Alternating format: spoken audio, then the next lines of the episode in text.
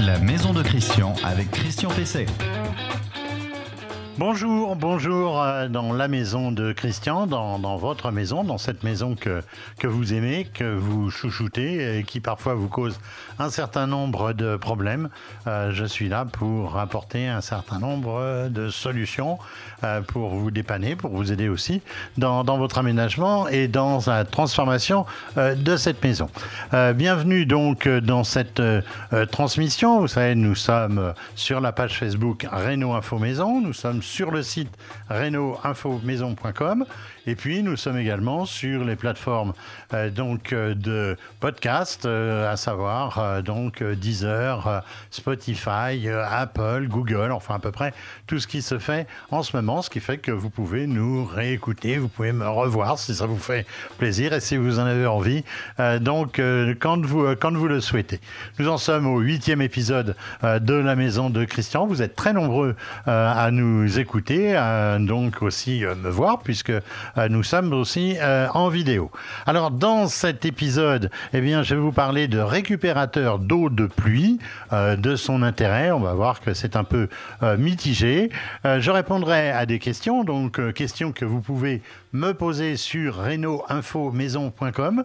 Question à Christian Pesset. Maintenant, il y a une petite case à cocher et donc nous vous rappellerons pour que vous puissiez passer à, à l'antenne. Alors, la question de Dominique sur les garanties d'une véranda qui s'est mise à fuir suite au dernier épisode neigeux et qui veut savoir si euh, y a une possibilité de faire jouer une garantie.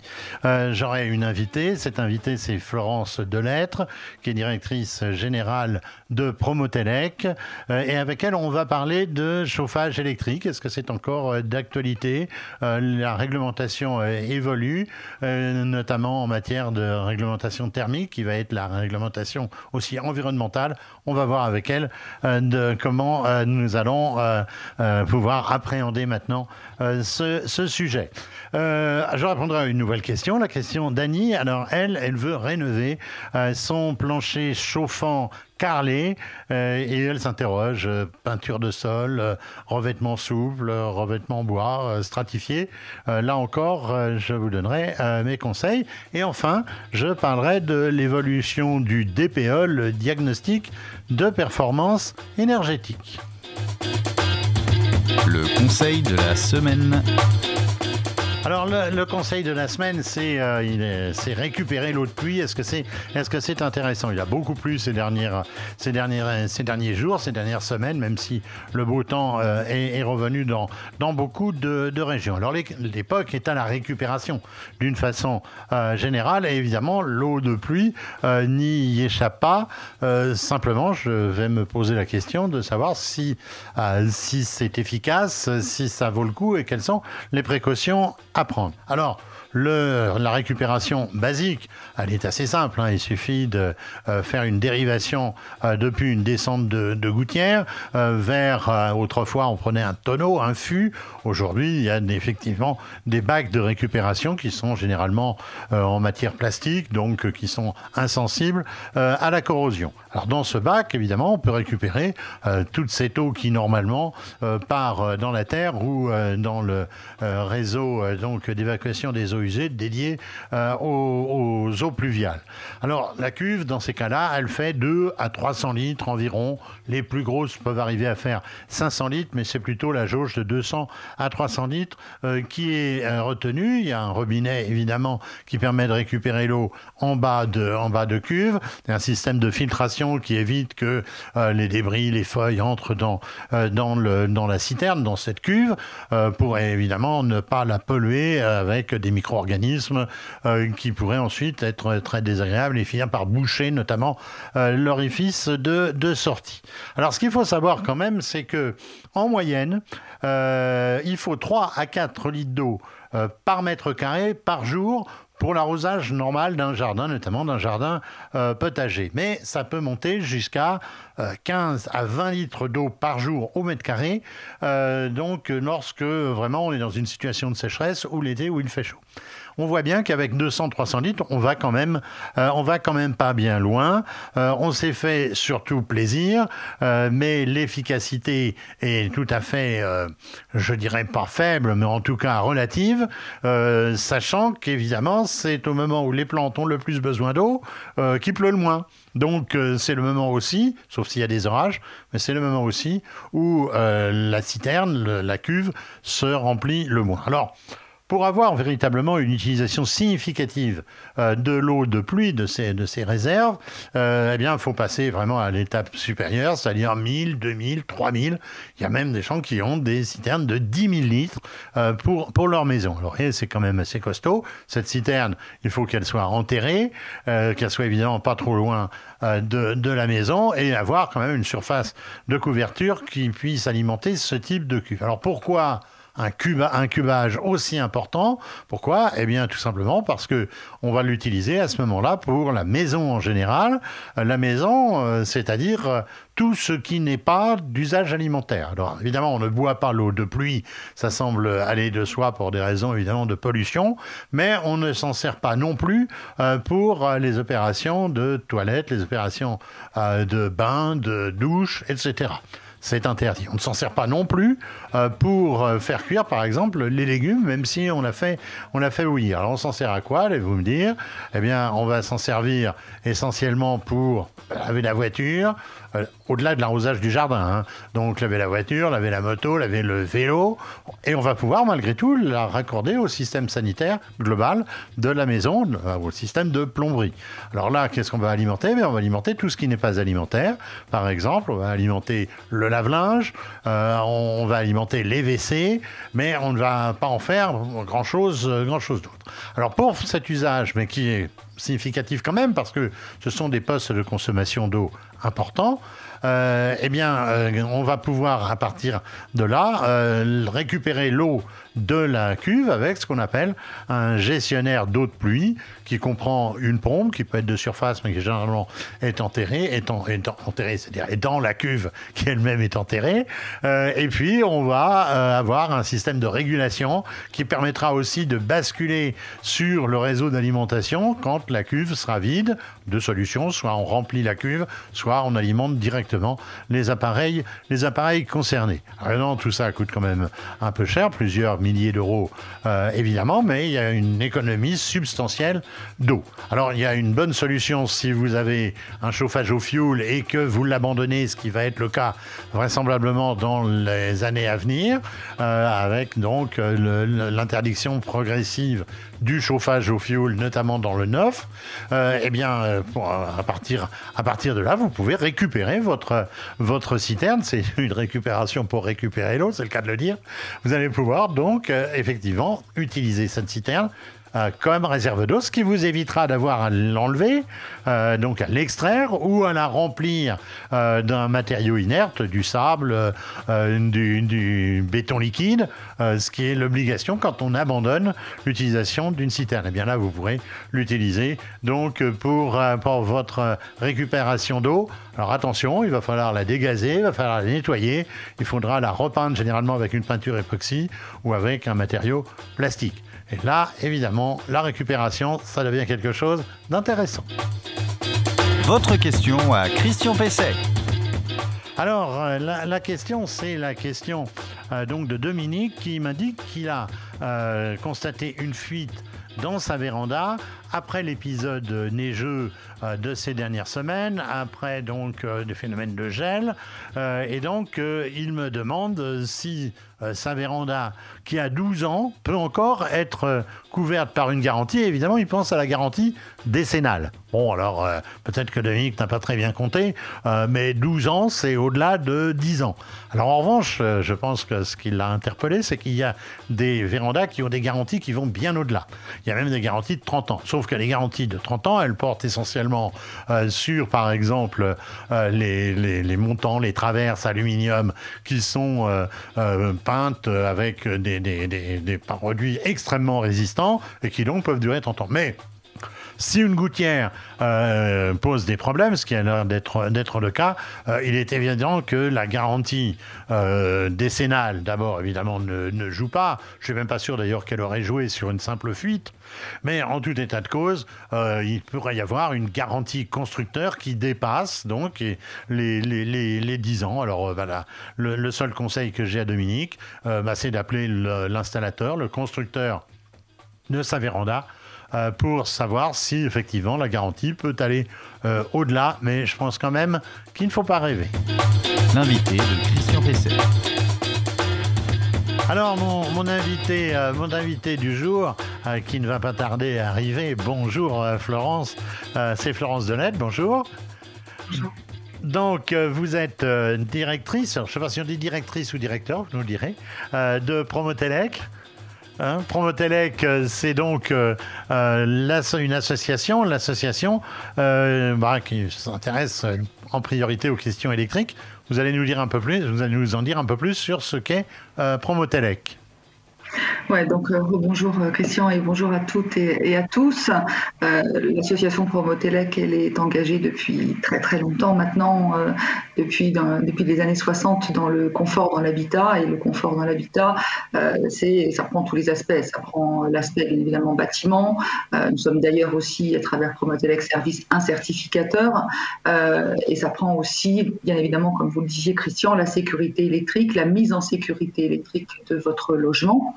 Euh, et puis après, ce qui va aussi sur la performance énergétique, sur euh, la qualité de l'air aussi, euh, et puis aussi sur cette adaptabilité du logement au fil des années pour y rester, je dirais, y vivre le plus longtemps. D'accord. Alors, euh, ma, première question, puisqu'on va parler chauffage électrique, est-ce que le chauffage électrique est encore euh, d'actualité? On sait qu'on a eu euh, beaucoup de critiques sur, sur le chauffage. Ma première, ça sera, ça a la réputation d'être ruineux, le, chauffage électrique.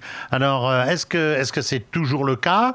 Est-ce qu'il n'y a pas des façons de faire qui évitent justement que le que le chauffage soit soit énergétiquement euh, dispendieux, on va dire bah, je dirais, tout simplement que, bien évidemment, le contexte, le contexte change.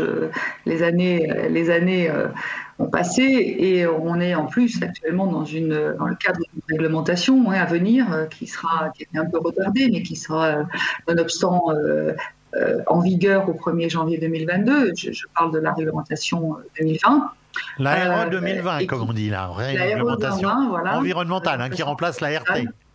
Voilà, et euh, qui en effet euh, est orientée euh, stratégie nationale bas carbone, c'est clair, et le chauffage électrique, toutes ses composantes, dans toutes ses applications aussi, que l'on parle de, radiateurs électriques, qu'on parle de pompe à chaleur, et bien évidemment le moyen de, chauffage aujourd'hui qui, qui est tout à fait euh, dans le cadre de cette stratégie bas carbone, puisqu'il émet, euh, il émet euh, moins de CO2 que les autres, les autres énergies. Donc oui, en effet, le chauffage électrique a toute sa place. Alors vous pouvez quand même pas nier que les grilles peintes, c'est quand même pas l'idéal, à la fois pour se chauffer en termes de confort et, et à la fois en termes de consommation là aussi, je dirais que la technologie a, bien évolué, a, très, bien évolué. Euh, on parle des radiateurs de première génération et on parle des radiateurs qui sont mis sur le marché maintenant, je dirais même de dernière génération, de la dernière, euh, avant d'avoir la prochaine, mais dernière génération. Et on a des concepts totalement, des technologies totalement différentes qui permettent justement euh, à la fois de, réguler automatiquement, d'avoir une, chaleur plus douce, une chaleur plus homogène, de, et, du, et aussi, puisque vous parliez, euh, vous parliez du coût, de diminuer bien évidemment vos factures d'électricité. Alors, euh, euh, justement, euh, vous, parlez de nouveaux matériels. On entend souvent parler de matériel avec du liquide caloporteur, avec un cœur de, un cœur de fonte. Ce sont ces, ces, matériels que vous évoquez comme plus confortables et, et moins énergivores? Il y a, il y a toute une gamme. Moi, je, je qu'à Promotelec, on ne fait pas particulièrement la promotion de tel ou tel produit, ou du moins de telle ou telle marque. Euh, il y a, euh, les, euh, je dirais, tout un, toute une batterie de, de, nouveaux radiateurs, notamment des radiateurs à inertie basse consommation, qui permettent aujourd'hui, oui, en effet, d'avoir les, deux, les deux angles, plus confortables, plus écologiques, et puis plus performants aussi. Et, du coup, je dirais, l'impact de ces trois points positifs, et j'en ai peut-être oublié, euh, font que, bien évidemment, ça n'a rien à voir avec, les radiateurs de première génération. Alors, on, parle euh, également en ce moment de radiateurs intelligents qui feraient appel à, à, l'intelligence artificielle. C'est pas un petit peu exagéré C'est vraiment des, des matériels qui sont capables d'apprendre quelque chose? Il y a, oui, oui, il y a toute une série de, de cams euh, aujourd'hui euh, disponibles sur le marché, qui, alors, on peut les appeler les smart radiateurs plus exactement, donc les, radiateurs intelligents, mais il y en a aussi euh, qui ne sont pas, qui sont déjà sortis depuis quelques années, par exemple, qui, qui, vous, qui se coupent quand vous ouvrez vos fenêtres, par exemple.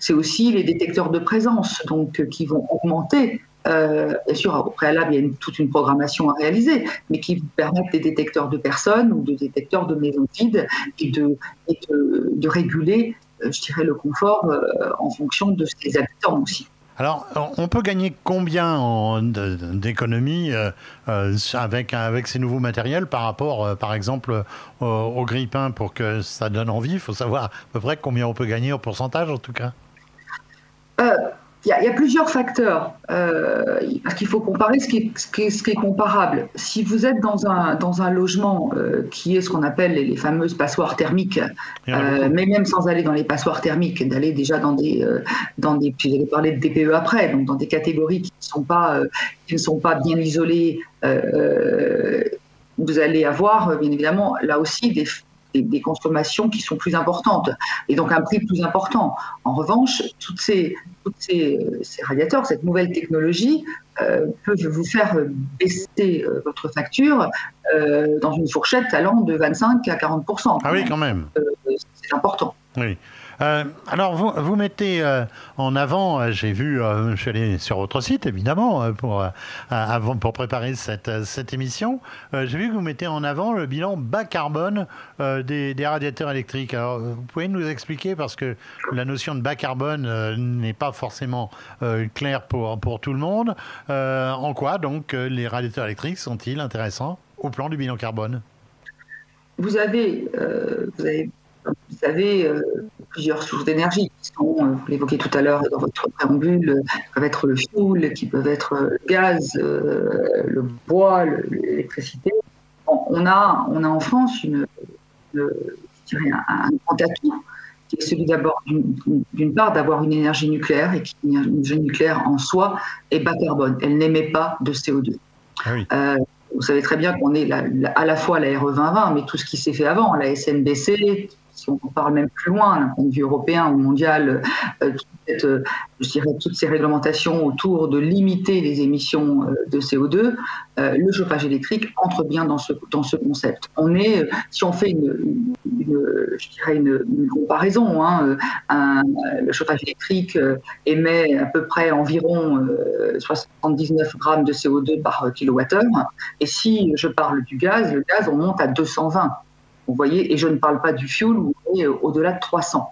Donc vous voyez bien qu'on est euh, dans un registre où on n'est pas zéro carbone, mais euh, qui émet moins très bas. carbone et dans des, dans des proportions quand même importantes. Alors, est-ce qu'il y a des, est-ce qu'il y a des aides aujourd'hui? Parce que ma prime rénov, on l'a vu, elle est surtout euh, orientée vers euh, l'isolation, vers euh, un certain nombre de, produits de ce type. et en matière de, chauffage, il n'y a pas de ma prime rénov, je pense pas. Ou en, matière de chauffage, il y a des aides aussi. Il y a des aides aussi, donc qui, qui, peuvent aller. le gouvernement propose des aides, hein, qui aussi entre 50 euros, je crois, pour un, un, radiateur électrique par radiateur électrique pour un ménage non précaire et jusqu'à 100 euros par radiateur électrique pour un, un, ménage précaire. Euh, bien évidemment, ceci se précaire, c'est en fonction des conditions de source. Euh, et puis, vous avez aussi euh, des énergéticiens, vous avez aussi des fabricants qui font des réductions supplémentaires et justement qui accompagnent cette stratégie je dirais, bas carbone d'encouragement. Et on a des aides, même par fabricants, qui peuvent aller jusqu'à 400 euros, pas par radiateur, mais 400 euros pour la réduction quand vous faites une installation globale dans une maison euh, d'aide. Donc, qui viennent bonifier, je dirais, euh, l'avantage de l'État. Très bien, merci euh, Florence Delettre d'avoir répondu à mes questions. on peut retrouver sur le site de Promotelec beaucoup d'informations et je trouve que c'est un site qui est, qui est, très bien fait. Je rappelle, vous êtes donc directrice de Promotelec. Merci Florence.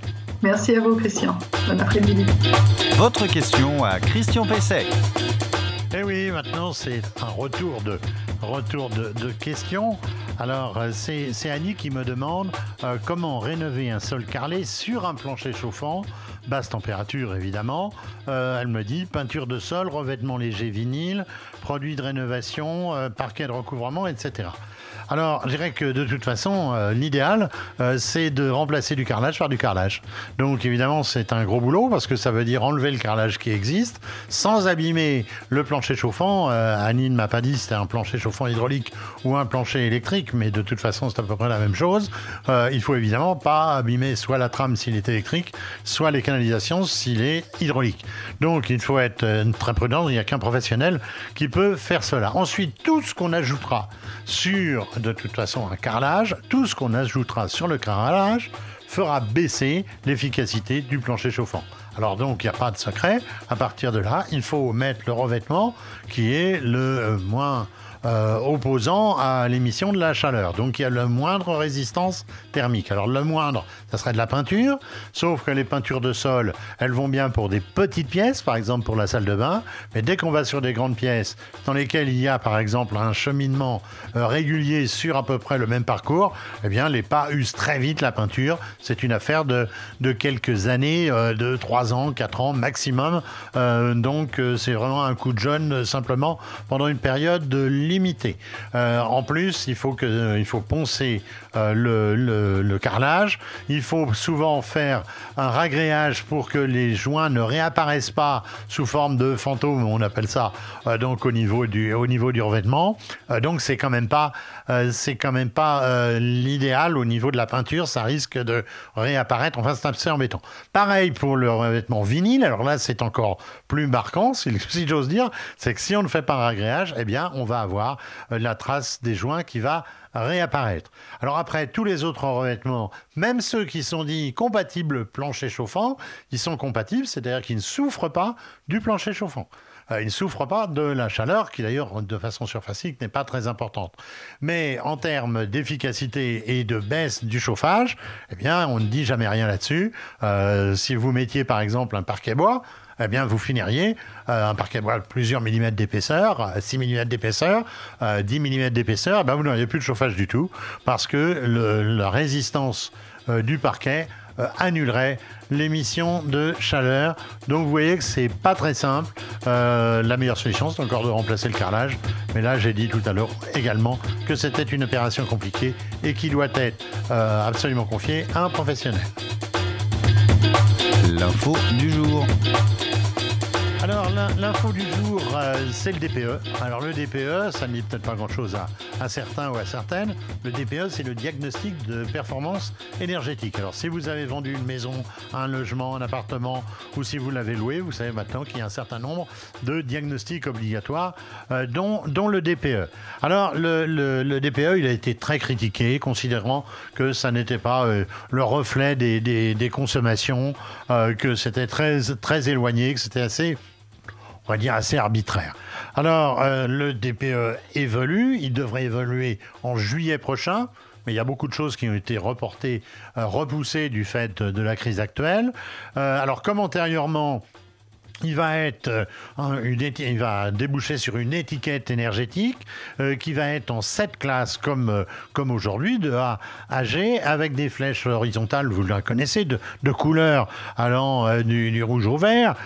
donc, mais il va intégrer davantage la notion de consommation et puis surtout, il va intégrer l'émission de CO2. On a parlé tout à l'heure de bas carbone. Vous saurez donc un petit peu quelle est la position du logement euh, qui peut vous intéresser, que vous pouvez louer ou vendre, en fonction aussi de cette notion qui va de plus en plus euh, s'imposer. Un peu surprenant, euh, il est moins exigeant que le précédent, puisque la, classe supérieure, la meilleure classe, c'était 50 kWh. là maintenant, c'est 70, donc un petit peu plus de, de, souplesse, mais il y a donc l'intégration de ce facteur carbone. alors, le DPE va devoir cette fois inclure de véritables opérations euh, de, rénovation, de recommandations globales, de scénarios de, travaux. Alors dernier point, le, le DPE devient opposable aux propriétaires ou aux vendeurs. ça veut dire que si le nouveau DPE euh, se révélait euh, moins favorable que l'ancien au moment où ça sera fait, et si vous venez de louer ou de vendre un, bien, eh bien là, il va y avoir un risque, c'est que votre successeur pourrait éventuellement se retourner contre vous pour demander une baisse de loyer ou une baisse du prix de la vente. Il va falloir être très attentif à cela, mais évidemment, ça va se gommer très vite puisque euh, en quelques mois, on va être avec un DPE bien installé. je suis très favorable au DPE et je trouve assez scandaleux que beaucoup d'annonces ne le portent pas, euh, beaucoup d'annonces de vente ou de location. Soyez exigeants avec les bailleurs ou avec le propriétaire vendeur pour qu'il vous soit bien communiqué suffisamment avant votre décision. Eh bien, nous sommes euh, au terme de cet euh, épisode 8 euh, de la maison de Christian. merci de nous avoir, de m'avoir écouté. merci d'avoir écouté Florence Delettre, donc de, Promotelec, qui est restée jusqu'au bout pour, pour écouter cette émission et la voir. merci aussi, donc, comme d'habitude, à Vincent, à Adrien, qui m'ont aidé à préparer cette émission. je vous rappelle que vous pouvez donc euh, nous retrouver sur toutes les plateformes euh, de, euh, de podcast, sur le site renoinfomaison.com et sur la page Facebook qui est extrêmement, on va dire, fréquentée. vous êtes des centaines de milliers à maintenant recevoir, avoir reçu notre émission. C'est une très grande satisfaction pour nous. Euh, je vous souhaite euh, euh, une bonne maison, une maison bien entretenue, une maison qui vous donne satisfaction. Et je vous donne rendez-vous pour l'épisode 9.